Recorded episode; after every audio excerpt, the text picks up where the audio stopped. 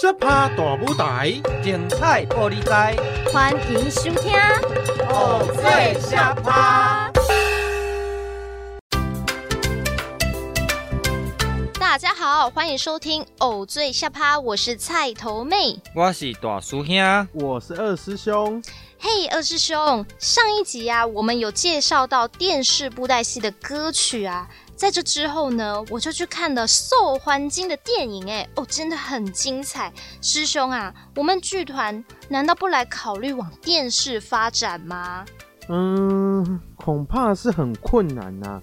做电视不但人力要多，口袋呀、啊、也要够深呢。啊，也对啦，传统布袋戏是用二 D 平面的戏台跟小道具。电视的场景呢是放大的，也是三 D 的，相当逼真呢。是啊，电视布袋戏通常都是实景打造而成，光是造景啊就需要花了很多很多的钱。尤其大家最喜欢看的就是武打戏，搭配一些灯光效果啊，还有一些爆破特效，看戏有五光十色的大决斗，超热血的。对呢，传统的戏台可能一到两个人开个车到庙口就可以搭好了。这电视布袋戏的场景啊，就跟真人演电影一样，很是讲究。是说这些戏友也真厉害，就算拍了很多打打杀杀的戏都不会坏掉，还可以保持美美的妆容哎。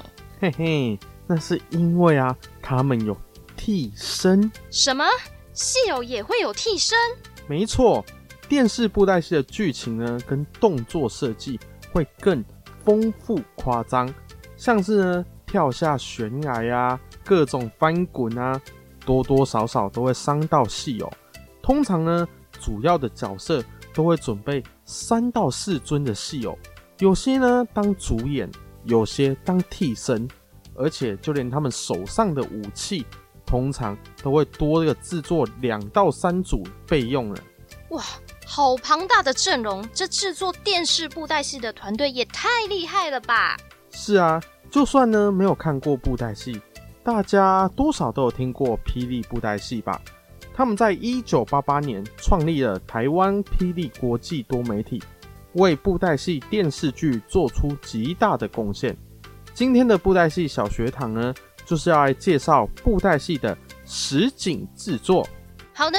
听众朋友们，现在就让我们一起来收听今天的布袋戏小学堂。你读什么戏？布袋戏。那大师兄呢？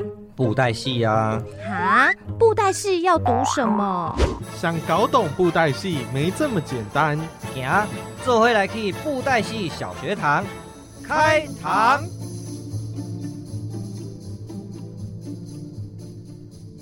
哎、欸，公完。哎、欸，大师兄怎么了？赶快来帮忙啦！帮忙什么啊？哦，今天我们把这些旧的布景清一清，都丢一丢啦，要不然我们的排练室都快塞不下了啦！啊？为什么要丢布景啊？他们看起来好好的啊，又没有怎么样。哎呦，那你没看到很多都已经褪色褪成那样，有的还破洞了，那个木头有一些哦，都已经断掉了。啊，重点哦，是新的布景都已经快做好了，快要到了啦。你如果不赶快帮我清一清，我们会没地方放。哦，好了好了，我来帮忙啊。嗯，哎、欸，大师兄，我问你哦，哎，布袋戏是是为什么会开始使用这个彩绘布景啊？哎呦，那是因为哦，布袋戏刚发展的时候，戏台有两种，那有一种呢是尖单戏。这种戏台啊比较简陋，可以呢用扁担就撑起来了，或者是啊可以随身携带的戏浪为主啦。啊，这种戏台主要就是在因应说四处演唱、卖艺、说书的这个需求，所以啊才会在运输上力求简便，一个人就能够把所有的家当随身携带，才能够呢物尽其用，快速的移动啦。哦。原来这个这么方便哦，可以一个人就把所有东西都带着，这样子就可以迅速移动了。嗯，那另一种呢，就是木头雕刻的彩楼。彩楼啊，就是传统布袋戏专门来演出用的舞台。这个木头雕刻上面呢，还有贴金箔或者是漆金漆啦，相当的精致。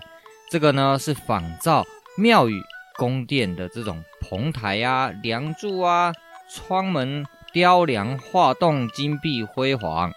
那在日治时期啊，台湾的布袋戏班为了说避免彩楼在制作、搬运、使用、存放来影响到演员演出等不利的因素，不过又必须要满足美观这些观众的欣赏要求，于是啊就开始模仿了中国大陆来台湾戏班的这个戏台布置，就把平面写实绘画布景的这种方式呢。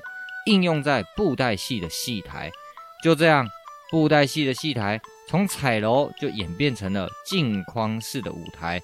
随着啊舞台尺寸变大，布景的这个画布啊也取代了原来的木雕设计。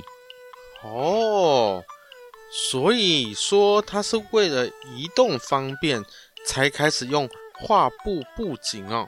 对啊，以前在庙会的时候，前一天。我们就要先到庙城去搭演出的戏台，那戏台的组装也要运送跟搬运啊，浪费了很多时间，也浪费很多人力。所以啊，为了移动方便，组装戏台能够更节省力气，布袋戏的舞台车就诞生了。哦，就是我们现在在用的这种车子，对不对？没错，这车子啊，不止说我们可以快速到达演出的地方。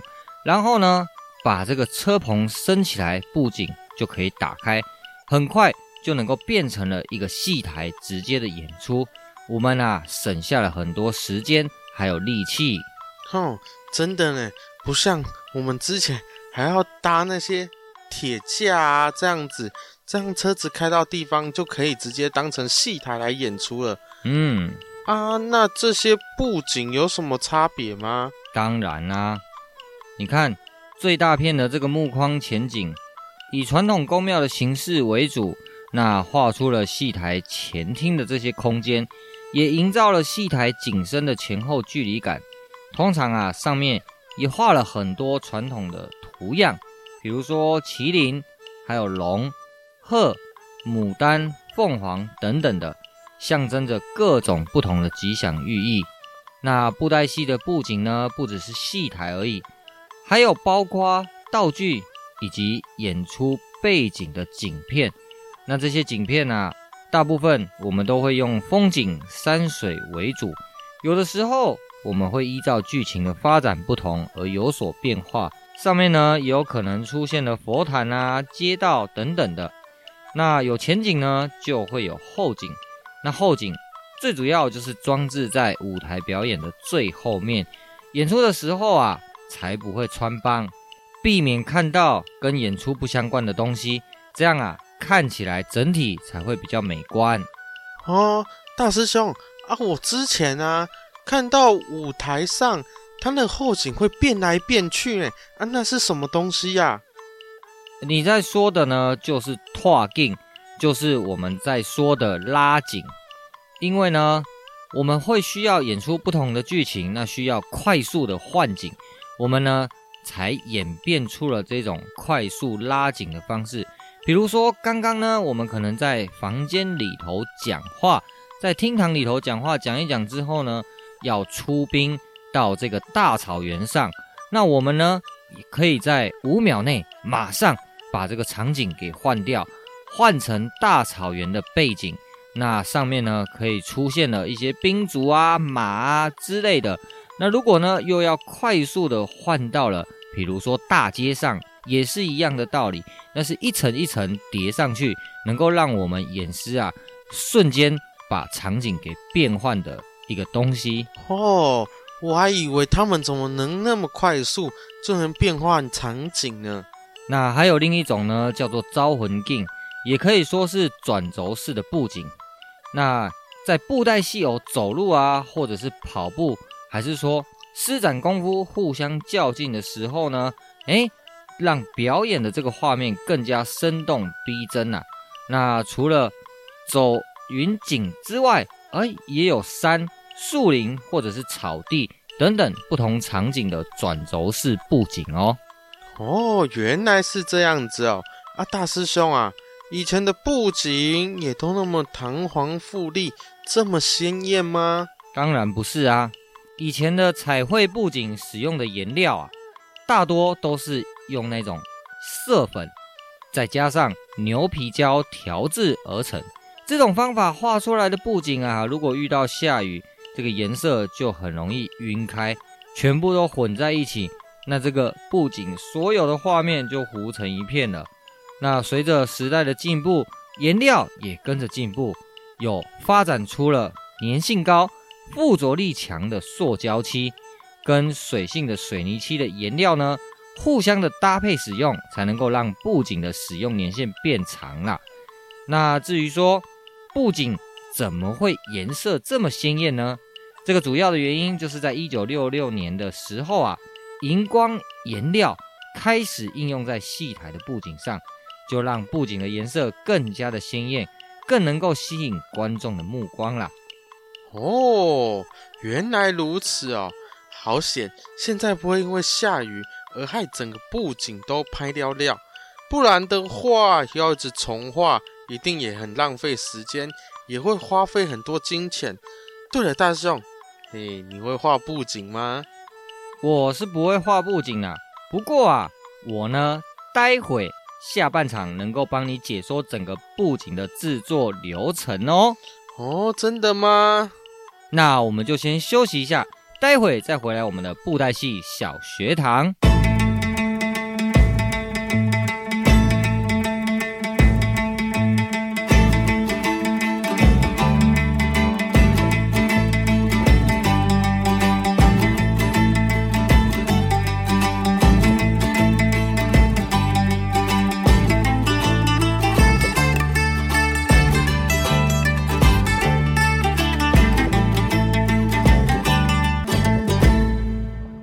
回到布袋戏小学堂，大师兄啊，你之前好像有跟我说过布景的制作过程，只不过我好像有点搞混那个顺序，有点记不起来了。你可以再跟我讲一次吗？没关系，我帮你复习一下。布景的制作过程啊，一定是要先打草稿，然后画那个结构图，再来就是挑选木头嘛。对不对？对啊。那我们呢，会先钉木框，再来把棉布呢绷在这个木框上，然后啊，把木框呢整个组装好之后，我们就打草稿了。那打草稿之后呢，我们就会用粉笔啊，先画一半嘛，对不对？嗯。画一画之后呢，另外一半翻过去把它印上去，就两边一定会对称啦。哦，对对对，有有有，这个我记得。哦，想起来了哈。然后再来呢，就是打底图。打底图之后呢，最后啊，才依照不同的色系慢慢的细修。这样懂了吗？哦，我有有，我想起来了。再来呀、啊，我们呢就是要进入到电视、电影布袋戏跟现代布袋戏的布景喽。哦，那大师兄，那那个是什么东西呀、啊？它。跟那个传统布袋戏的布景有什么不一样吗？那我先问你一下，说到电视电影布袋戏，你会想到什么啊？电视电影布袋戏，哎，我知道，魂酒歹路夹，对不对？魂酒歹路夹是你的年代吗？现在啊，最有名的就是霹雳布袋戏啦。哦，有有有，我有看过。你有没有发现里头的布景跟我们传统布袋戏的布景不一样啊？嘿，有呢，它里面的布景好像变得比较真实，而且也没那么鲜艳了呢。没错，布袋戏的场景啊，一开始都是用平面的方式绘制，用二 D 的方式来画出三 D 的视觉效果。那在传统布袋戏慢慢演变到电视布袋戏的这个时候，为了啊，要追求更好的演出效果，就从二 D 的布景慢慢的变出三 D 的实景道具，还有场景。这些真实的场景跟道具呢，提升了不少的演出品质。哎，贡丸，你知不知道制作这些场景道具最困难的地方在哪里啊？嗯，是找到适合当场景的石头很困难吗？还是，嗯嗯啊，算了，我不知道啦。你说的呢？一半对，一半不对啊？怎么说？要制作电视布袋戏的这个场景跟道具啊，最困难的地方呢，就是在于剧本。剧本跟剧本有什么关系呀？啊，是不是因为电视布袋戏的剧本全部都是新编的剧本啊？嗯，不止这些剧本全部都是新的，就连角色、场景也都是新的，甚至啊，这个故事内容也非常的天马行空，所以呢，要无中生有，靠创意来生出各种的场景配置，还有安排以及设定是非常困难的。如果啊，场景设定的非常的细致，那在这个场景跟戏偶之间的比例制作够精确，就能够透过啊整体布景呈现来营造作品故事的氛围，就能够让整个质感啊更上一层楼，也能够好好的把整个故事的世界观带给观众啊。哦，原来电视电影布袋戏的布景这么复杂哦。需要考虑到场景的设定，还需要考虑到戏偶跟场景的比例。嗯，这真的是很困难呢。当然喽，这个术业有专攻啦，像制作电视电影布袋戏的工作，还是交给专业的就好。那再来，我就跟你说说现代的布袋戏吧。好啊，好啊。这几年来呢，传统布袋戏开始走入了现代的剧场。离开传统的彩楼，可以有布景、有戏台，也可以啊，是什么都没有，一个空空的舞台。空空的舞台，空空舞台，那这样要怎么演出啊？操偶师啊，就打破了镜框式的舞台，走到观众的面前，甚至呢，也可以昂啊，不是昂啊，或者是什么东西拿起来都是昂啊。这些做法，都可以带来现代布袋戏丰富的表现形式。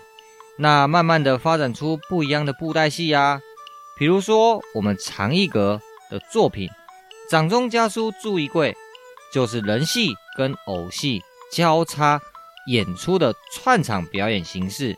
那像这种形式的表演啊，它的场景就不只是布袋戏所需要的场景跟道具，而是呢。要将人戏跟布袋戏的场景道具啊，全部都融会贯通。比如说晾衣架、吃饭的桌子，诶，这些东西在演人戏的时候呢，标的非常的明确。不过呢，它也可以变成在戏里头布袋戏演出的戏台。这些啊，都是近几年来进入现代剧场的布袋戏演出能够尝试的形式哦。嘿嘿嘿，对哦，掌中家书注意柜的演出是我第一次在上台当演员呢。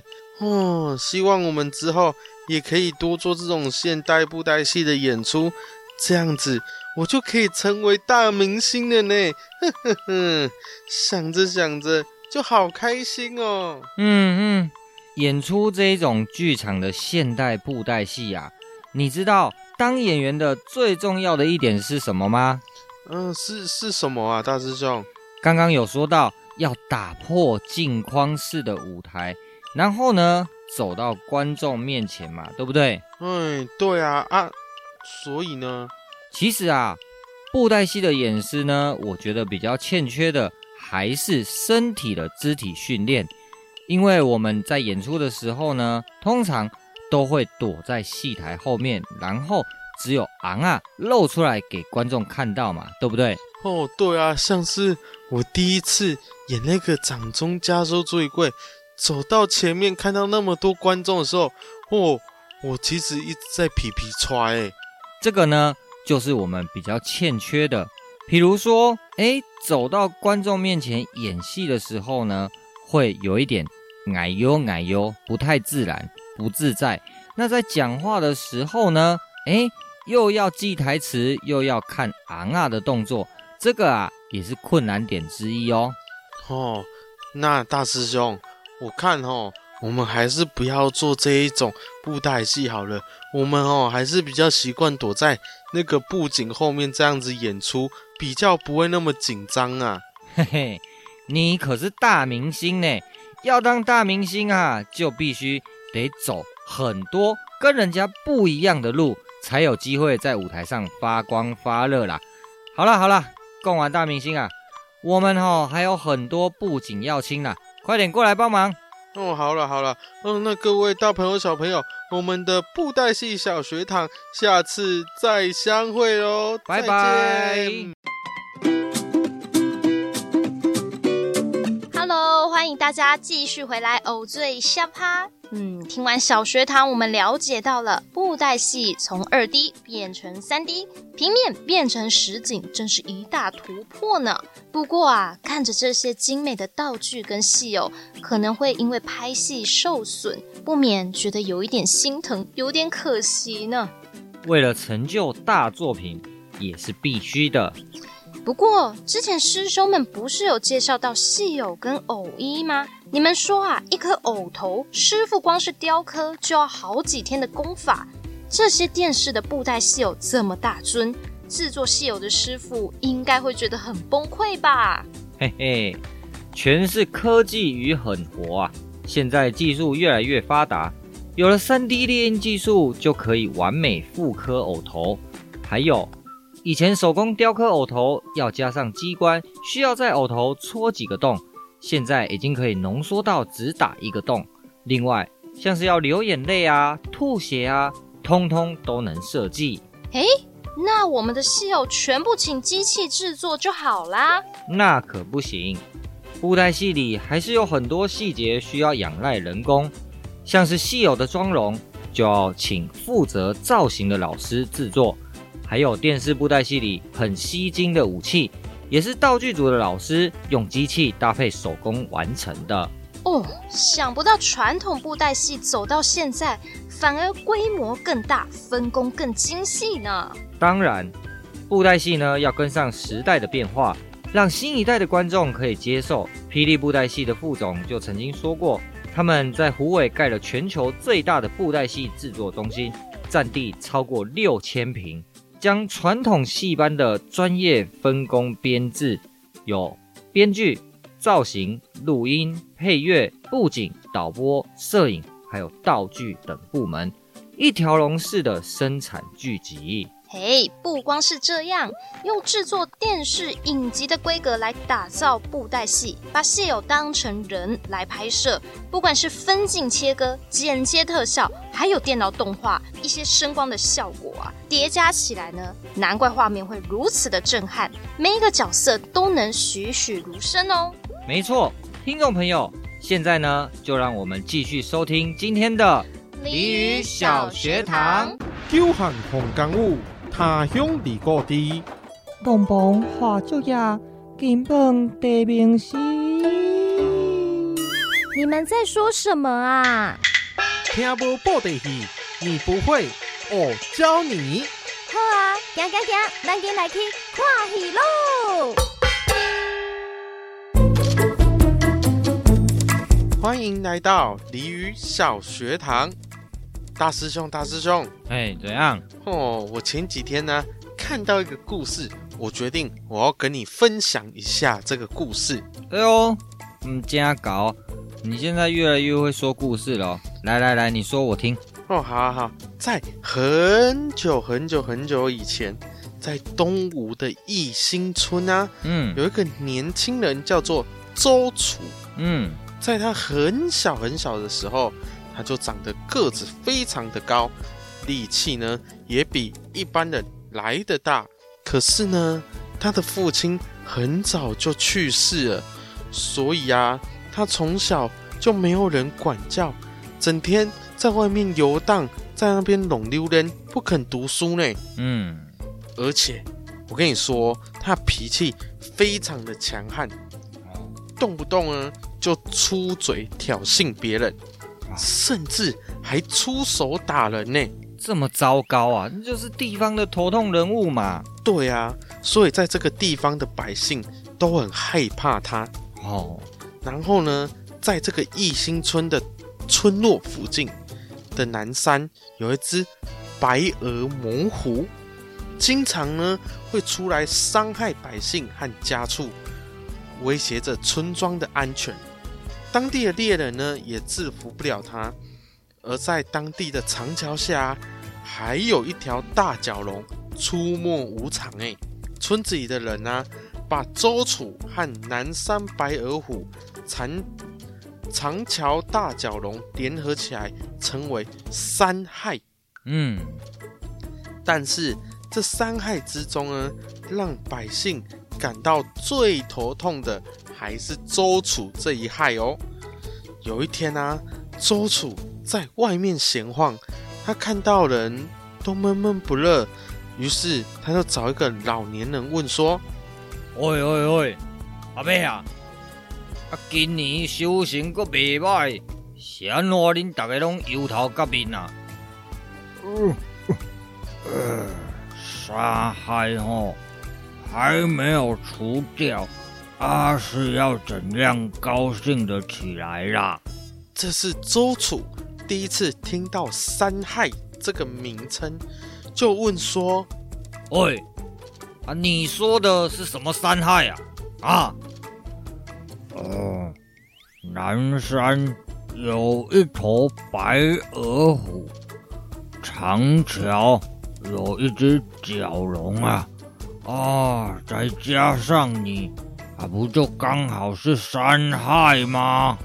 周楚吃了一惊。他心里想说：“原来百姓都把他当做猛虎跟角龙一样的祸害。”于是他下定了决心，就跟百姓说：“这样吧，既然呢大家都为了山害苦恼，我啊就来把他们都除掉吧。”过了一天，周楚果然带着弓箭，背着利箭上山找白额虎。在森林的深处，他听见猛虎的咆哮声，扑面而来呢，是一股强烈的冲击，但他没有退缩。于是他看到猛虎的出现，他庞大的身影让人颤抖。周楚呢，站在原地，保持冷静，捕捉猛虎的眼睛。他知道这是一场生死的决斗，只有。最坚定的决心和最敏捷的反应，才能让他活下来。这时候，老虎发动了攻击，它快速地冲向周楚，嘴巴张开，露出尖锐的牙齿。这时候，周楚躲避了猛虎的冲击，迅速的反击，用长剑刺向猛虎的身体。猛虎这时候发出了一声震天的咆哮。然后就痛苦的倒在地上。周楚的长剑呢，已经击中了猛虎的要害。于是啊，猛虎就失去了攻击的能力。虽然呢，失去了攻击的能力，猛虎仍然充满了凶猛的斗志，试图要重新发动攻击。周楚呢，不敢大意，他继续跟老虎的搏斗。用自己的智慧和勇气冲向这一只强大的猛兽。经过一番持久的战斗，周楚抓住了机会，将长剑刺入了猛虎的心脏，夺走了猛虎的性命。周楚下山告诉村里的人，有几个猎人呢上山把死去的老虎给扛下山，大家呢都高兴地向周楚道谢。周楚就说：“哼，别急，别急。”还有长桥的蛟龙还没除掉呢。又过了一天，周楚换了一身紧身衣，也是一样带了弓箭和刀剑，就跳进水里找蛟龙了。那一条蛟龙呢，隐藏在水的深处。他发现有人下水，想跳上来咬，湖面呢涌起了巨浪，一条巨大的角龙升起。它张开了巨大的嘴巴，嘶吼着，准备攻击周楚。周楚呢，保持着警觉，举起长枪，就与角龙展开了一场惊心动魄的战斗。在水中周旋了几次之后，周楚看准了时机，在角龙身上猛刺一刀，那条角龙就受了非常严重的伤，便开始往大河下游逃窜。周楚一看角龙没有死，就紧紧地追在角龙的后面。等到角龙呢往河面上浮，他就往河里跳下去；角龙往下沉呢，他就往水里钻。就这样，一直追踪到了几十里之外。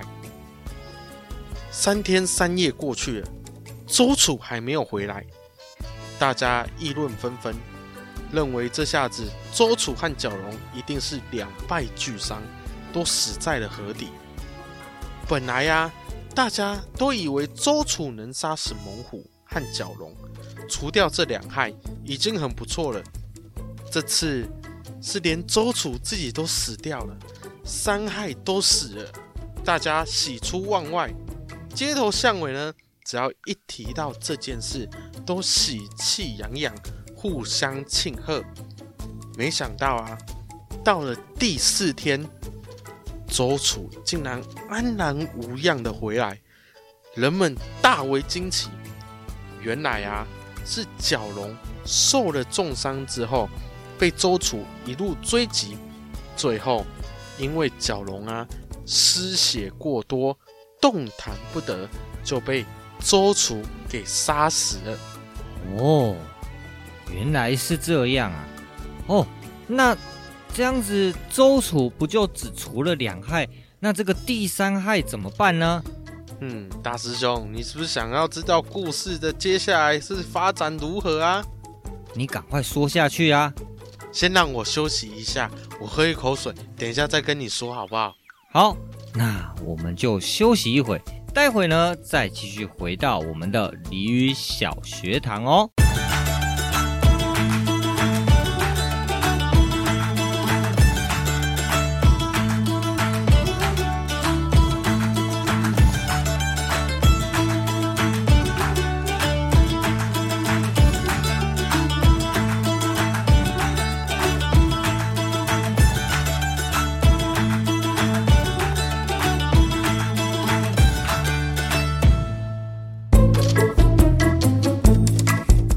大朋友、小朋友，欢迎回到鲤鱼小学堂。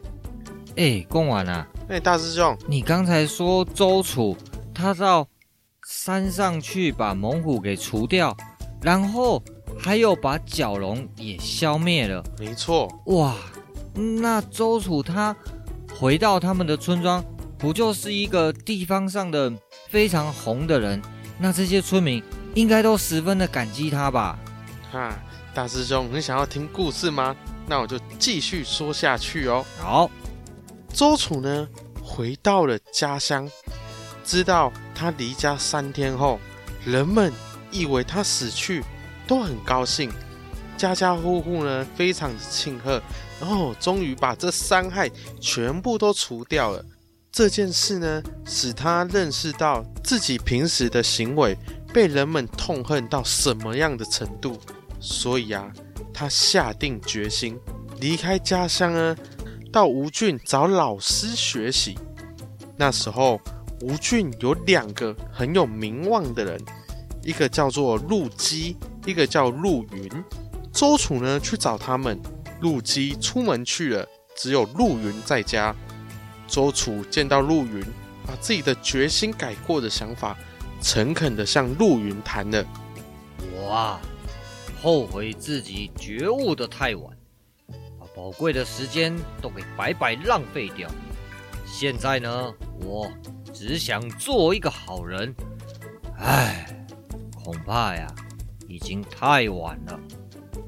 哼，别灰心，森林怕过有时臭，脚步打叉啥人无嘞？嘿嘿，你有这样的决心，你的前途还有很大的希望呢。一个人呐、只怕没有坚定的志气，不怕没有出息。从那之后，周楚一边跟陆机、陆云学习，刻苦读书，一边呢注意到自己的品德修养，他的勤奋好学的精神受到了大家的称赞。过了一年，周郡的官府都征召他出来做官。到了东吴，被晋朝灭掉之后，他就成为晋朝的大臣，更努力的为百姓、为国家做好事。哇，那村里的人应该很感谢这个老师。把周楚呢教育成一个非常有用的人了。周楚吼，就是人咧讲的啦，大路唔行行弯领，好人唔走做歹囝啦。你看，其实啊，他在村里面呢，诶，可能啊，可以好好的发展，好好的学习。那他的武术很好，说不定呢，他可以成为一个好的武术老师。来帮助呢村庄啊保家卫国，那他呢绕了一大圈，发现啊他是在地方上一个头痛的人物，村民呢把他跟老虎还有蛟龙列为三害，可是啊他在村庄里头生活，他自己却不知道自己呢是一个头痛人物之一、啊。那后来他知道了这件事之后呢，决心改过。才会啊！刚刚他的老师跟他说：“森林怕够五喜丑，卡波打叉瞎狼魔。”才下定决心要决心改过，把自己呢变成一个有用的人嘛，对不对？对啊，所以大师兄，这个故事啊，就叫做周楚除三害。不知道大家有没有在这些故事中听到我们今天的俚语呢？那没有也没有关系，现在呢就来复习一次。哼，今天的俚语呢就是“森林怕过有时丑，脚步打叉啥人无”。这句“森林怕过有时丑，脚步打叉啥人无”这个意思呢，指的就是啊，就算是神仙呢打鼓，有时候也会出错；人啊走路呢，难免也会跌倒，会走偏。这个意思就是指说，再厉害的人啊，难免也会出差错，也可以说是人非圣贤，孰能无过？知错能改，善莫大焉的意思啦。哦，就像是故事中令人敬佩的，就是周楚的决心与实践。他勇敢的呢，去去除掉众人害怕的猛虎跟角龙。当他得知原来自己才是大家最头痛、最害怕的那一害，他不但没有选择轻生，解决掉自己这一害，而是选择在以后的人生中面对自己的错误，不断改正与学习，成为对社会有用的人。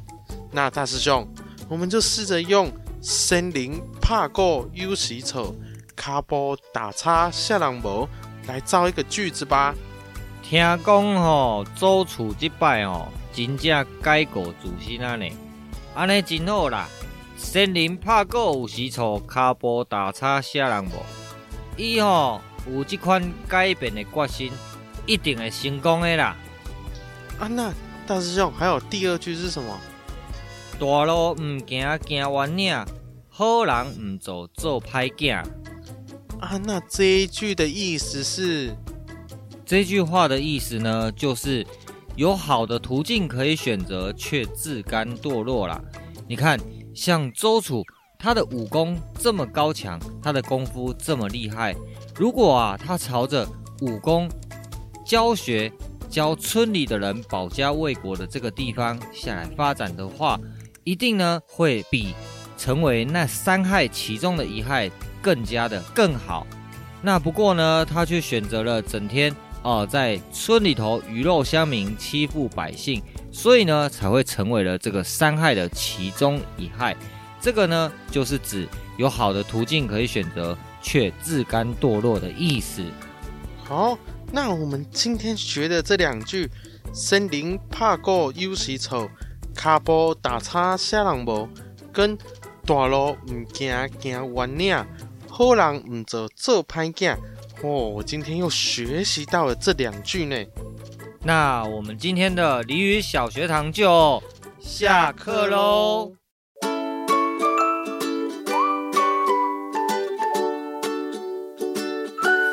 欢迎大家继续回到节目现场，我是菜头妹。听众朋友们，今天我们透过实景制作的角度来认识到电视布袋戏的辉煌魅力。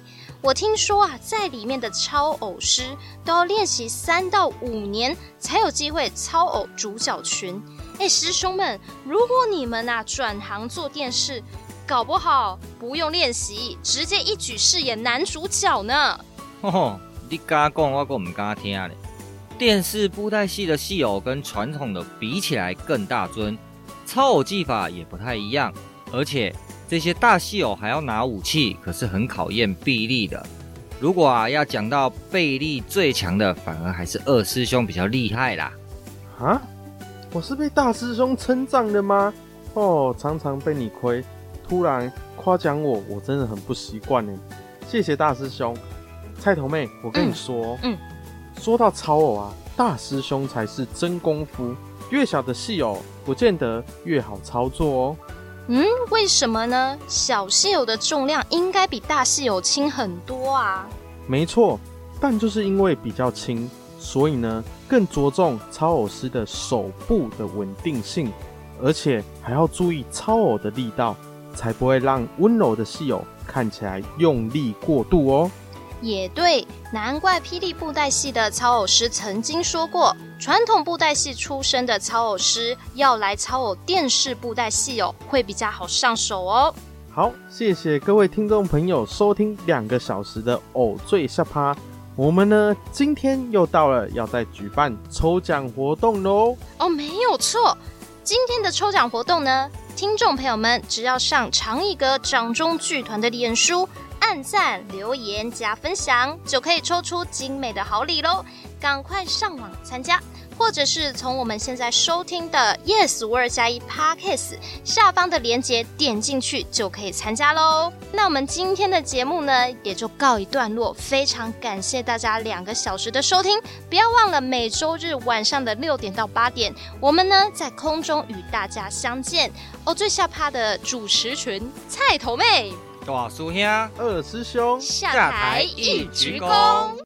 以上节目由文化部影视及流行音乐产业局补助制作播出。